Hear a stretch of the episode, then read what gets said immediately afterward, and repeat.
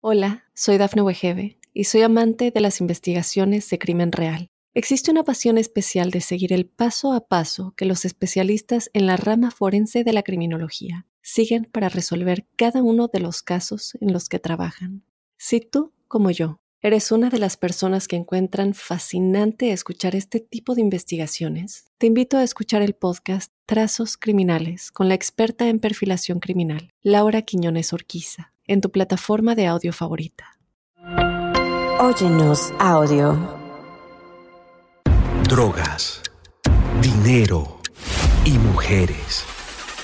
Conoce las historias de los jefes de cárteles más poderosos basados en hechos y testimonios reales. Mundo Narco recorre la vida de los grandes líderes de la mafia Descubre las causas que los motivaron a volverse delincuentes, cometer sus crímenes, tejer una red de complicidades alrededor del mundo y amasar grandes fortunas gracias a la venta de drogas y otros delitos. ¿Estás listo para entrar al mundo narco? Prepárate para un viaje a las entrañas del crimen organizado. Mundo Narco Bienvenidas y bienvenidos a Mundo Narco, un espacio donde recorreremos la vida de los grandes líderes de la mafia, las causas que los motivaron a volverse delincuentes, cometer sus crímenes, tejer una red de complicidades alrededor del mundo y amasar grandes fortunas gracias a la venta de drogas y otros delitos. Como saben, esta, estos episodios cada semana es un viaje a las entrañas del crimen organizado y estos episodios que nos hace usted el gran favor de escuchar. Gracias por seguirnos, gracias por comentarnos en nuestras redes sociales y también comentar en las redes sociales de Mundo Now. No serían posibles sin la presencia y sobre todo la inteligencia y la astucia y las investigaciones de mi gran colega y amigo Jesús Lemus Barajas, quien es autor de varios libros acerca de narcotráfico y sus nexos con la clase política y empresarial del país. Mi queridísimo, te mando un gran abrazo, ¿cómo estás? Gracias, querido José Luis, siempre con el placer con el gusto de estar contigo aquí en este espacio para platicar con nuestra audiencia y tratar de desvelar los secretos de la mafia en este espacio que Mundo Narco nos proporciona, del cual me siento muy contento y muy agradecido. Y pues adelante, lo que tú me indiques, platicamos. Sí, fíjate que la, verdad la gente ha comentado bastante acerca de los temas de narcotráfico. A mí me han llegado mensajes que habla del chino Antrax, que habla de tal personaje. Bueno, en su momento vamos a adentrarnos a ese mundo ominoso de estos personajes que además de mediáticos, como vimos en el pasado con Servando Gómez Martínez Latuta, pues también hay otros más jóvenes que, se, que, incursionaron en redes sociales, pero bueno, eso es para otra charla. La gente se quedó picada, mi, querida, mi querido Jesús, con el tema de los caballeros templarios. Me escribían acerca de los ritos de iniciación y todos los detalles que contaste y que conté y que a la gente, insisto, le parecieron bastante buenos. A mí me gustaría ahondar en este capítulo acerca de los caballeros templarios, este grupo que se desprendió, tú lo decías bien en, en, los episodios pasados, de la poderosísima familia michoacana por allá de los años 2010-2011. Digamos que, o podemos referir que al igual que sus predecesores de la familia, estos caballeros templarios se presentaron como un grupo de autodefensa comprometido en esta lucha contra los grandes cárteles criminales de México, en específico de los Zetas. Decíamos, se manejaban con la religión, se manejaban también con comunicados públicos y con esta, este afán de querer ser tan mediáticos. Los Caballeros Templarios, mi querido Jesús, ¿cómo lo ves tú que viviste de cerca esta gran etapa de violencia en el país eh, durante estos años asiagos del sexenio de Felipe Calderón? Es correcto, querido, José Luis, lo que estás planteando de manera muy precisa. Fíjate que yo creo que de los cárteles, si tuviéramos que hacer, por supuesto, la categorización de los grupos del crimen organizado, cuál es el, número uno, cuál es el número dos, digo, en función eh, tanto de su organización como de la cantidad de personas que están este, eh, incluidas en su labor, yo creo que tendríamos que considerar al cártel de los caballeros templarios como entre, yo los, yo los califico como en segundo, en tercer lugar, primero en que el cártel Jalisco Nueva Generación, luego el, cártel de Sinaloa y por supuesto después el cártel de los Caballeros Templarios. Mira, fíjate que curiosamente frente a, a, esta, a esta realidad donde vemos un cártel de los Caballeros Templarios más expandido por todo el territorio nacional, con presencia en por lo menos otros 10 estados del país, aparte de Michoacán, que serían 11, 11 estados, eh, habría que considerar también el número de activos que podría tener. Recientemente ha estado muy en, boga el que si el narco es, el, es o no es el quinto empleador de mano de obra en el país. Y la verdad es que haciendo cuentas parece ser que es correcto. Parece ser que es correcta la apreciación porque tan solo organizaciones, te digo, como el cártel de los caballos templarios, pues andan entre los 5 y los 7 mil miembros activos. Entonces estamos hablando de una fuerza laboral que supera a, muchas de las empresas legalmente establecidas en el país. Entonces, creo que si lo ubicamos en cuanto al número de activos, el cártel de los caballos templarios debería estar ubicado en tercer lugar. Si lo ubicamos en cuanto al número de utilidades económicas que deja el narcotráfico para ellos, a lo mejor el cártel estaría ubicado tal vez en un cuarto o en un quinto lugar. Después, por supuesto, de eh, Jalisco Nueva Generación, el de Sinaloa, los, los este, Beltrán Leiva, los Arellano Félix también. Entonces, pero ubicándolo, por ejemplo, en el términos de ideología, para ideología criminal, creo que es el, la primera organización, lo hemos dicho ya en otros capítulos, que es la primera organización que les trata de inculcar una ideología a sus bases, a sus sicarios, a, sus halcones, a la gente que trabaja con ellos, les trata de, generar una ideología para que haya una especie de responsabilidad personal, un compromiso, un pues lo que comúnmente es ponerse la camiseta, mi querido José Luis, ¿sí? En el mundo laboral en México. Entonces creo que en ese sentido el cártel de los caballos templarios sí se ubica como el número uno a nivel nacional. Y esto recordemos que, bueno, es parte de la ideologización en la que metió a este cártel Nazario Moreno González, a la que le, le dotó de su propia doctrina de creencias eh, y aparte también le dotó de un,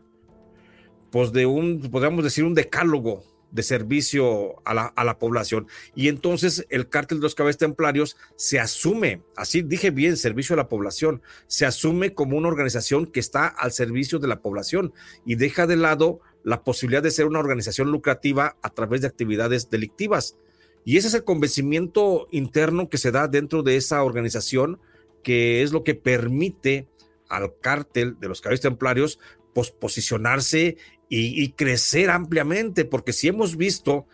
que hay organizaciones criminales, cárteles que tienen que reclutar a sus, a sus activos a la fuerza, a veces por dinero, yo te podría asegurar que en Michoacán hay gente que fue a reclutarse al cártel eh, de los caballos templarios por voluntad propia y fue a sumarse bajo una convicción plena de servicio a la sociedad para enfrentar a otros grupos de cárteles bajo ese bajo esa narrativa de que hay cárteles buenos y de que hay cárteles malos. Sabemos que no hay cárteles buenos, por supuesto, no hay, no hay, no hay grupos delictivos buenos, ¿sí? Pero bajo esa narrativa de los cárteles buenos y los cárteles malos, hay mucha gente que en Michoacán se incrustó dentro de las eh, filas del cártel de los caballos templarios bajo el principio de decir voy a evitar que a mi Michoacán lleguen cárteles malos como los Zetas y así es como vemos a, al cártel de, de, los caballos templarios que surge como una organización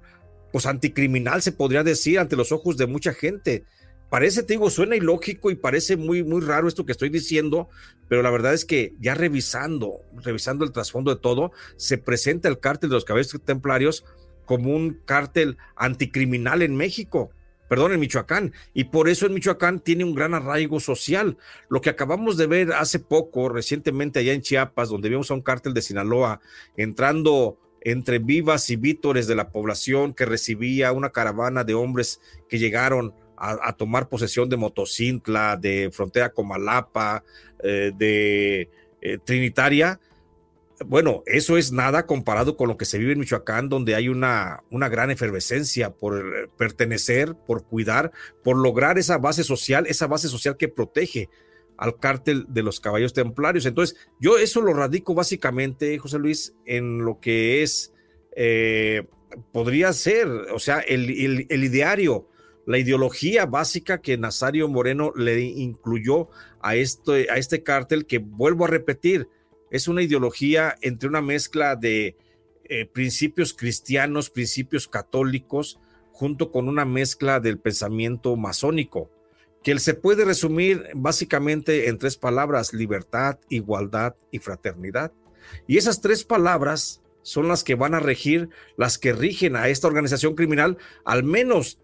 bajo su propia concepción de la organización que tienen estos miembros integrantes del, del cártel, aunque claro, desde afuera los vemos distintos como organización criminal, como la organización criminal que es, pero que internamente eh, consideran que sí se está haciendo y se está logrando un servicio a la sociedad, porque hay que decirlo, son el primer escudo en Michoacán para la presencia de otros cárteles. Por eso vemos un Michoacán incendiado actualmente a estas fechas, ¿sí? Lo vemos incendiado, pues justamente porque se convierte en una especie de guardia de los michoacanos. Y entonces hay quienes desde adentro del cártel así lo consideran y, y, trasiegan y cometen este secuestro, extorsión, bajo el principio de que de alguna forma hay que sostener económicamente a la empresa, a la organización, para pagar sus salarios, para pagar sus pertrechos de guerra, para pagar sus movilizaciones. Y pues eso de alguna forma lo justifican y, entonces ven, ven un, un, un, trabajo tal vez que perjudica, pero mínimamente a la población, a un grupo muy reducido, que son los que tienen la capacidad económica en Michoacán, les quitan, les arrebatan a través del secuestro, a través de la extorsión, para, según ellos, hacer un bien común y seguir financiando esa gran defensa que serían los, el cártel a nivel estatal y que evita la llegada de otros grupos o al menos se confronta con esos que quieren invadir. Totalmente de acuerdo. Mi querido Jesús, déjame hacer una pausa aquí en Mundo Narco y regresamos para seguir conversando acerca de los caballeros templarios. Vienen datos más interesantes, no se despegue.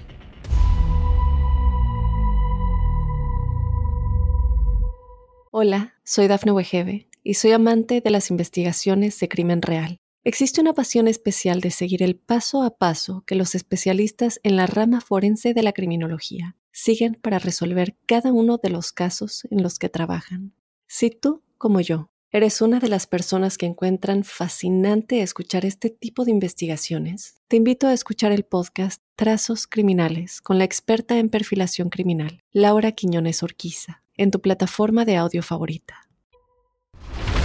La formación de los líderes sicarios y operadores de los Caballeros Templarios fue similar a la que obtuvieron los miembros del Grupo Aeromóvil de Fuerzas Especiales del Ejército Mexicano, quienes pasaron a formar parte del cartel del Golfo de Ociel Cárdenas Guillén y después se independizaron para constituir el cartel de los Zetas, según una exhaustiva investigación de la revista mexicana Contralínea. La familia michoacana cuyo poder casi absoluto en el Estado heredó a fuerza de guerras intermitentes a los caballeros templarios, dominó en forma total amplias regiones de Michoacán, Guerrero,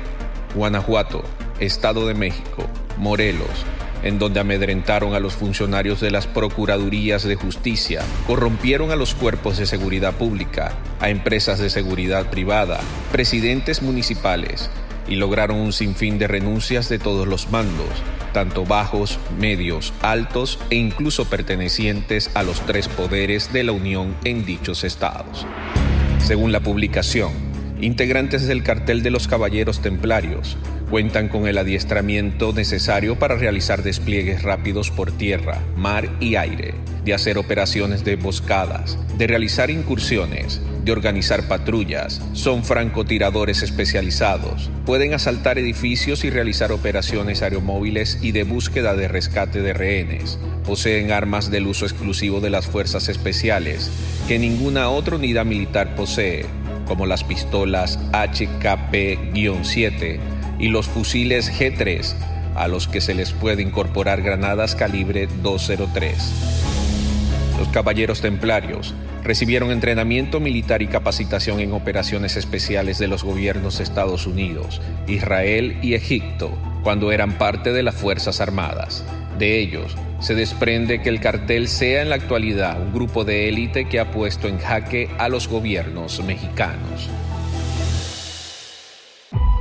Regresamos a Mundo Narco, los secretos de la mafia. Estamos conversando acerca de los caballeros templarios. Eh, Jesús Lemos nos hablaba justo de esta composición, de cómo los grupos, eh, en este caso del crimen organizado, parecían como subversivos hacia otros cárteles de la droga para hacer, digamos, un combate frontal a ellos. Aquí algo interesante es que la elección del nombre, o sea, los caballeros templarios, también era parte de una apuesta de este grupo de ser visto como algo más que una banda de narcotraficantes. ¿A qué me refiero? Pues los miembros usaban cascos de guerreros romanos durante estas ceremonias de las que les hemos hablado en el episodio pasado de Servando Gómez Martínez, La Tuta, en estas ceremonias de iniciación donde distribuían también propaganda, no solo promocionándose como campeones de esta lucha contra el materialismo, la injusticia y la tiranía, sino también como un grupo del crimen organizado disfrazado, pues ahora sí que de buenas costumbres, mi querido Jesús, un grupo que inclusive llegó a anunciar un alto, recordarás muy bien esa fecha, este fuego eh, temporal por el viaje del Papa Benedicto XVI a México en marzo del año 2002. Es decir, esta ventaja que ellos tenían de controlar a Michoacán, que era pues, ese grupo que tenía la capacidad de manejar la ciudad eh, portuaria de Lázaro Cárdenas, también los caballeros templarios lo que querían era pues expandir sus horizontes en estos mercados de Asia, de Sudamérica, para inclusive incursionar en estos mercados de las drogas sintéticas con precursores químicos para la fabricación de metanfetamina y otras drogas eh, eh,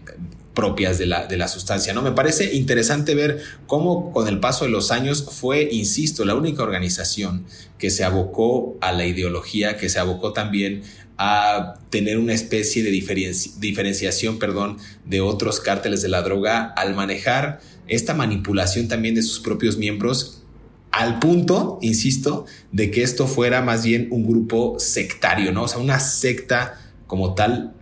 transfronteriza. ¿Tú cómo lo ves en esta, en esta otra lectura, Jesús? Bueno, estás, estás tocando un punto también bien, bien, bien escabroso, que, pero que también bien necesario, sí, José Luis, para poder entender al cártel. Te digo, esto que estamos haciendo es nada más una aproximación a lo que es realmente el, el, el estudio del cártel, porque sí hay, hay, hay, hay Honduras en los que a veces ya no hayas como hay muchas, muchas cosas que no tienen sentido. Por ejemplo, es, ese, que, ese tema que decías que el cártel de los caballeros templarios, eh, pues llamó la atención en el mundo, porque recordarás tú cuando eh, el Papa Francisco visitó justamente la ciudad de Morelia y estuvo también por allí en, creo que si mal no recuerdo, en la zona de Zaguayo, también en ese viaje papal que hizo, pues los caballeros templarios se distinguieron ante el mundo porque anunciaron un, una tregua, un alto al fuego en sus combates violentos que mantenían contra el cártel de los Zetas y que también en algunos puntos estaba confrontando con algunos cárteles locales. Lo, importante es que llamó mucho la atención cómo este cártel eh, manifiesta una especie de respeto hacia una autoridad este, religiosa como es el Papa Francisco. Y en ese sentido, vale la pena aquí recordar que el único antecedente que teníamos antes de los caballos templarios respetando la autoridad papal de la Iglesia Católica, pues el único que teníamos es el cártel de los Arellano Félix. Acuérdate que los Arellano Félix estaban muy cerca también de la Iglesia Católica en México, representada entonces pues por el nuncio episcopal, que era Girolamo Prigione, te, habrás de, acordar. Y como Girolamo Prigione, bueno, llegó a recibir a algunos de los hermanos Arellano Félix los recibió en la residencia oficial del episcopado mexicano, allá en la, perdón, no, del, del nuncio papal, en la residencia del nuncio papal en la Ciudad de México. Entonces, no había un antecedente antes de esto, de esta tregua con el Papa, no había un antecedente del acercamiento de los caballeros de algún cártel mexicano de las drogas con la autoridad eclesiástica. Te digo, la vimos con los Arellano Félix que tenían la bendición de Girolamo Prigione y de muchos otros este, eh, cardenales y obispos del país, por ejemplo, Onésimo Cepeda, que también era un asiduo cercano a los Arellano Félix, pues también, y, bueno, ahí vemos a unos, a unos caballeros templarios que también dan ese campanazo, y entonces ya tenemos dos organizaciones muy sui generis. Y, y la verdad es que los caballeros templarios, cuando declaran eh, que no van a, continuar con sus actos de guerra mientras esté la presencia sagrada, la santa, la santa presencia, dice no sagrada, la santa presencia del Papa en Michoacán, pues es una especie también de respeto hacia esa autoridad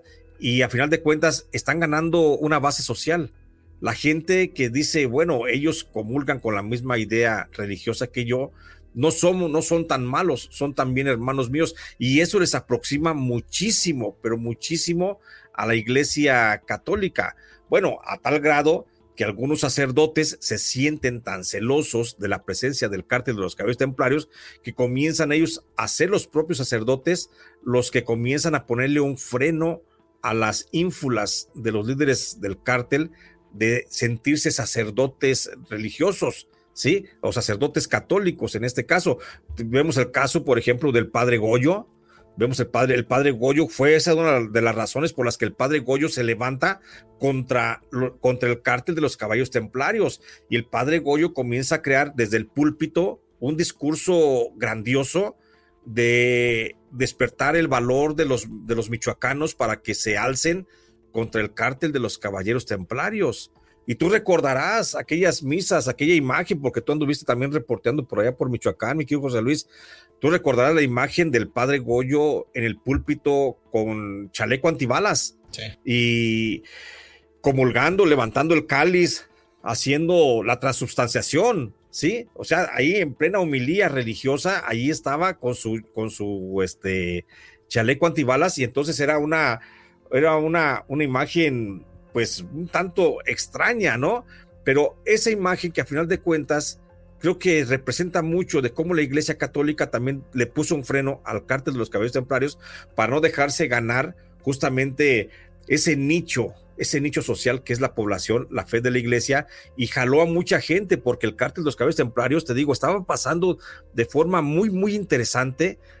de ser la organización eh, criminal que es, dedicada al narcotráfico y a diversas actividades delictivas,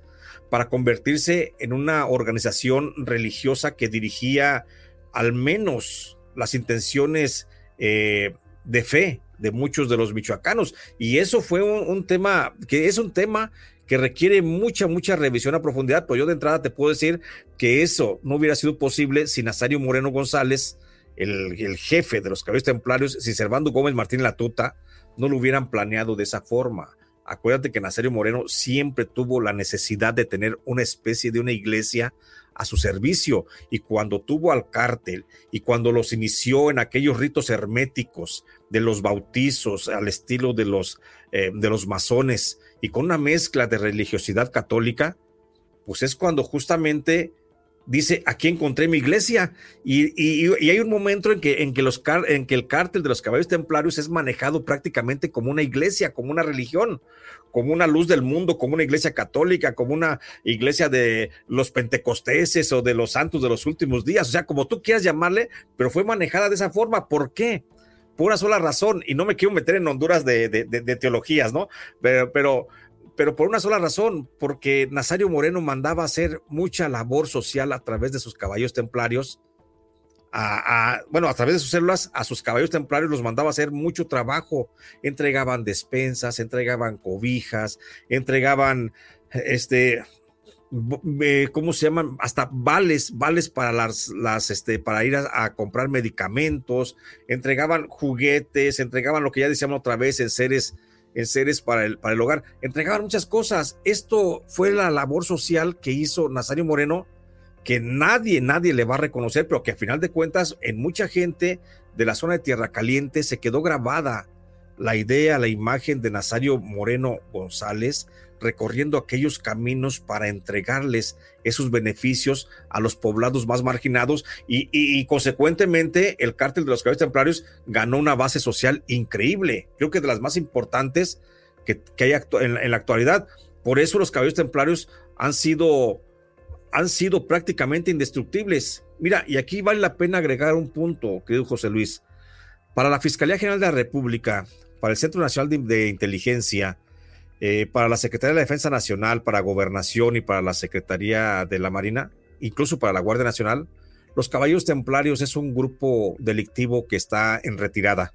Incluso hablan, en algunas ocasiones, en algunos informes, hablan de que los Caballeros Templarios prácticamente han desaparecido, pero no es cierto. No es cierto, la base social de los caballeros templarios es tan fuerte y tan sólida que parece ser que han desaparecido, pero realmente siguen, siguen operando de una forma u otra en todos, en, bueno, básicamente en el centro del país, pero principalmente en la zona de Tierra Caliente y en gran parte del estado de Michoacán. Vamos a hacer otra pausa porque hay datos que justo como bien mencionas, la gente e inclusive las autoridades pensarían que ya no está tan vigente, pero hay datos de apenas hace unos años que lo muestran en cierto apogeo en algunas áreas productivas del estado de Michoacán. No se despegue, regresamos aquí a Mundo Narco.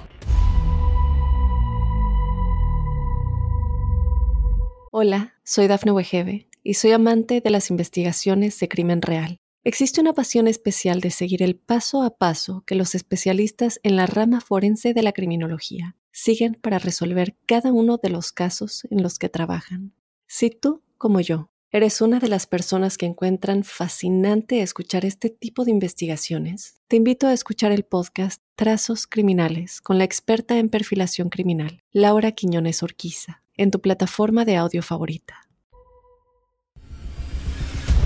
Al igual que la familia michoacana, los caballeros templarios siempre afirmaron ser sumamente religiosos, pero a diferencia, el segundo cartel trató de difundir sus enseñanzas entre el público en general con coloridos afiches, banderas, emblemas e incluso túnicas medievales. El Código de los Caballeros Templarios afirmaba que los miembros de la orden deben luchar contra el materialismo, la injusticia y la tiranía en el mundo.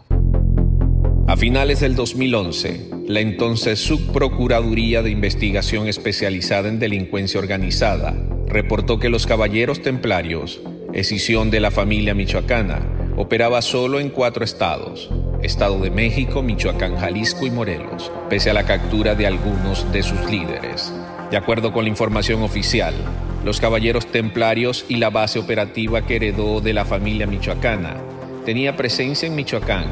considerando su centro operativo, así como en el Estado de México, en el norte del país, en Baja California y Tamaulipas, en el centro y occidente, en Jalisco, Nayarit, Guanajuato, Colima, Querétaro y en el sur, fundamentalmente en Chiapas.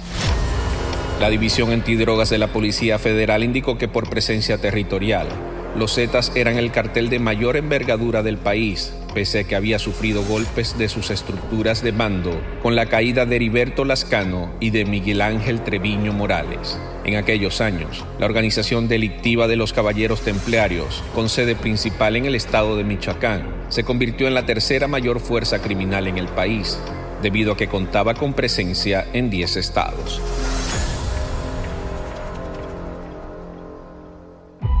Regresamos a Mundo Narco, los secretos de la mafia. Estamos conversando acerca de esta organización conocida como los Caballeros templarios. Decías, mi querido Jesús, antes de irnos a esta última pausa, que esta organización, eh, pues prácticamente algunos, eh, algunas autoridades dicen que ya está en decadencia y que inclusive podría, podría desaparecer. Fíjate que hasta el año 2019-2020 algunos informes de inteligencia y algunas otras agencias eh, decían que el, el, cártel de los caballeros templarios tenía hasta el 85% de los negocios legales en el estado de, en el estado de Michoacán, perdón, donde cobraba cuotas de protección, es decir, este famosísimo cobro de piso, estas actividades de extorsión de los caballeros se veían, digamos, facilitadas en algún momento por su influencia en los funcionarios del gobierno local. Recordemos que mucha de esa relación de los caballeros templarios se debió a las alianzas que tenía con el gobierno, las corruptelas que se mantuvieron, inclusive algunas siguen vigente con esos grupos y con otros como el cártel Jalisco Nueva Generación que cada vez se incrusta más en las esferas políticas. Lo decimos con mucho tiento y con mucha responsabilidad, pero es un, es un manejo que se ha dado en esta guerra entre cárteles y lo hacían, insisto, a través de la intimidación, el pago de sobornos y muchas de estas ganancias también provenientes del narcotráfico. ¿Tú cómo lo ves, mi querido Jesús? Creo que está lejos de terminar, es una organización que al igual que las demás se ha diversificado, ya no era la marihuana ni la cocaína, muchos también le entraron al negocio del fentanilo, otros más al negocio del tráfico de órganos, del esnable por supuesto, otros más inclusive a la trata de personas o todo junto, entonces son organizaciones que pertenecen a esta gama de la delincuencia organizada que se expanden por toda la gama de delitos tipificados por la Organización Nacional, la Organización, perdón, de las Naciones Unidas. ¿Tú cómo lo ves en este, en este aspecto? Bueno, ahí hay que, hay que, señalar que el cártel de los caballeros templarios ha sabido sobrevivir, incluso ha tenido épocas muy difíciles, muy difíciles en las que eh, no ha podido trasegar precisamente nada de droga. Por, primero por, la, por el cerco que ha establecido el gobierno federal en torno a la frontera eh, transestatal de Michoacán, con Jalisco, con Guanajuato, con eh, Guerrero, eh, entonces, no, no, y con el Estado de México ah, se ha establecido un cerco y ha, dejado prácticamente durante muchos, a lo mejor durante los pasados, ¿qué será? ¿Qué te gusta? Desde el 2011 al 2000, al 2014, 15, el, el cártel fue, los caballos templarios quedaron prácticamente reducidos a su estado de Michoacán al estado de Michoacán. No podía prácticamente haber trasiego de drogas por el, sello que puso el gobierno federal. Y, pero lograron sobrevivir a base de eso, de la extorsión, de, como tú bien dices, más del 80% de los negocios legalmente establecidos en Michoacán estaban pagando y creo que siguen pagando, ¿eh? y no creo, siguen pagando, siguen pagando, no es que crea, es que es, siguen pagando este, cuotas al crimen organizado y eso es lo que les ha permitido sobrevivir. Yo creo que si hablamos otra vez comparando con otros cárteles, de los que más diversidad tienen, más allá de las, de las drogas, yo creo que hay que partir también de un principio. Ante la férrea también combate de, contra el narco que establece el gobierno federal contra algunos, bueno, contra todo el trasiego de drogas que hay en el país, eh, muchos cárteles de las drogas cada vez se alejan más del trasiego de drogas. Y creo que ese es el, el cártel de los caballeros templarios, es el cártel más importante de México, es el número uno que se ha alejado del cártel de la, de la, de la actividad del trasiego de drogas. Entonces creo que cada vez más los caballeros templarios se dedican a otras actividades, nacieron como organización de trasiego de drogas, pero cada vez se siguen dedicando a otras actividades, ya las mencionabas tú. Todas esas, pero son, son 23 actividades que van desde lo que tú decías, desde sicariato, desde cobro de piso, el eh, tráfico de órganos, este, otra serie de cosas de cobro de, bueno,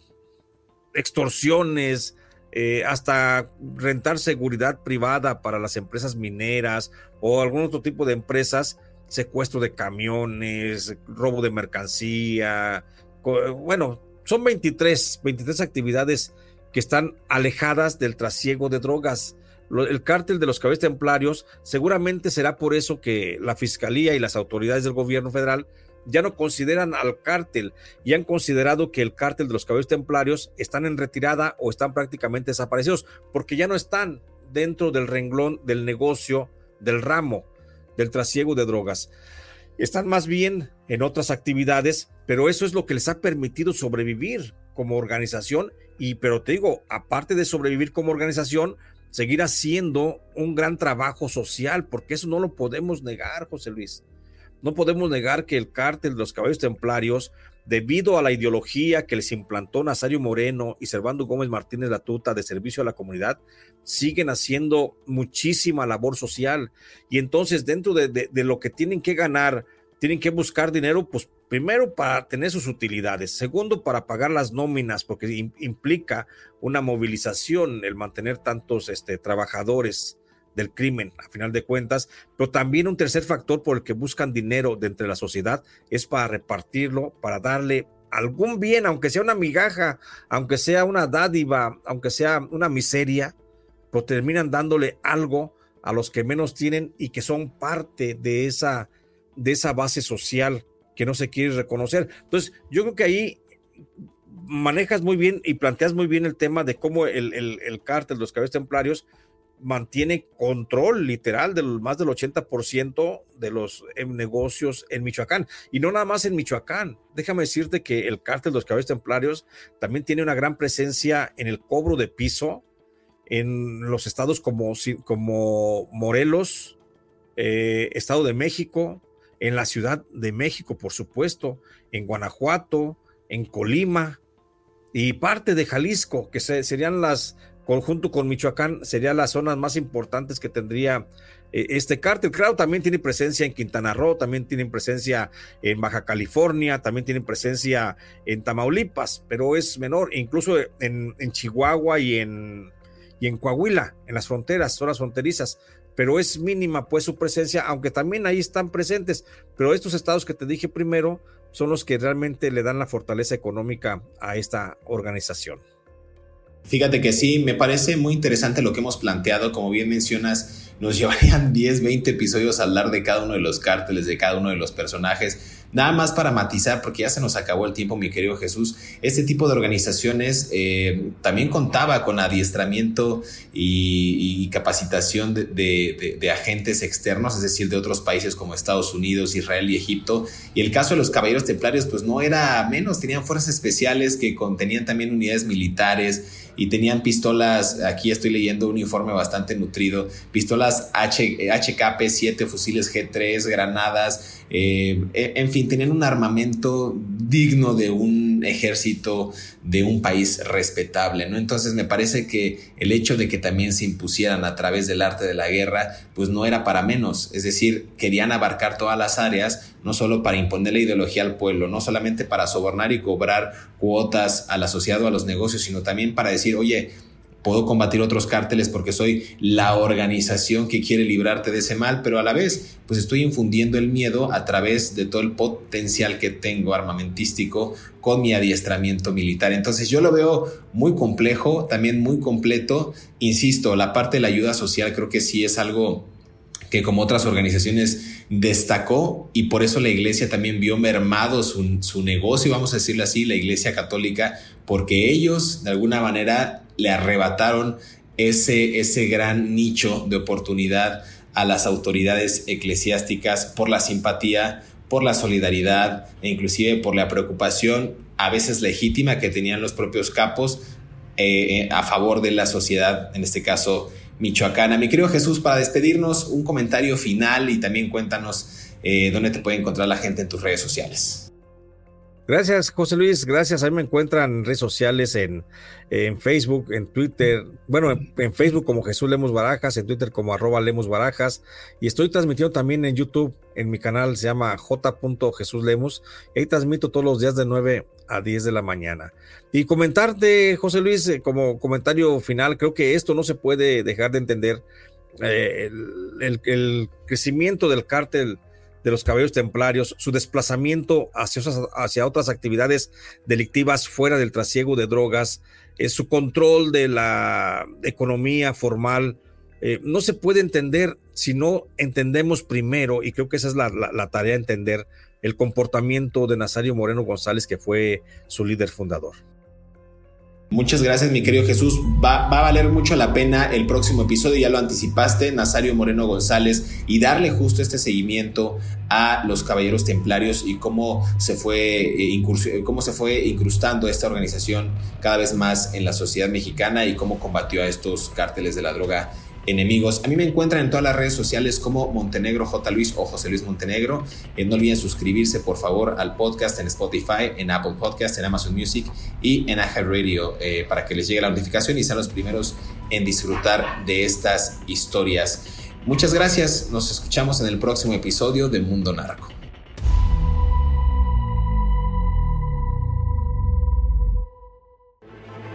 En la Hermandad de los Caballeros Templarios no eran aceptados violadores, homicidas o ladrones, y su código basado en las enseñanzas de Nazareno Moreno se basaba en su culto a Dios y su supuesto permiso divino para trabajar y de paso acabar con la maldad representada en sus rivales. Si en la Edad Media los caballeros templarios causaron escándalo por sus extraños rituales de iniciación, que incluían el aislamiento de sus futuros miembros y algunos besos fraternos en la boca y otras partes del cuerpo, como su último contacto con la carne humana, en Michoacán la develación de que sus integrantes comían carne humana causó horror generalizado. Emulando la antropofagia ritual de los aztecas, los caballeros templarios eran obligados a comer carne humana para agarrar fuerza. Según testimonios de pobladores de Tumbiscatio, Michoacán, uno de los líderes de la organización, apodado como el Chayo, agasajaba a los integrantes del cartel con parrilladas y pozole hechos de carne humana. En marzo del 2014, el entonces comisionado de seguridad de Michoacán, Alfredo Castillo, hizo declaraciones reveladoras los caballeros templarios sí extraían los órganos de algunas de sus víctimas, menores de edad incluidos. Las versiones de que el Chayo realizaba rituales de iniciación utilizando corazones humanos crecía, mientras las autoridades aducían dicha práctica a un delito igual de siniestro, el tráfico de órganos. Si te gustó este episodio, active el botón de seguir en la plataforma que nos estés escuchando ya sea en Spotify, Amazon Music, Apple Podcast o iHeartRadio. Mundo Narco es un producto original de Mundo Now, todos los derechos reservados. Hola, soy Dafne Wegebe y soy amante de las investigaciones de crimen real. Existe una pasión especial de seguir el paso a paso que los especialistas en la rama forense de la criminología siguen para resolver cada uno de los casos en los que trabajan. Si tú, como yo, ¿Eres una de las personas que encuentran fascinante escuchar este tipo de investigaciones? Te invito a escuchar el podcast Trazos Criminales con la experta en perfilación criminal, Laura Quiñones Orquiza, en tu plataforma de audio favorita.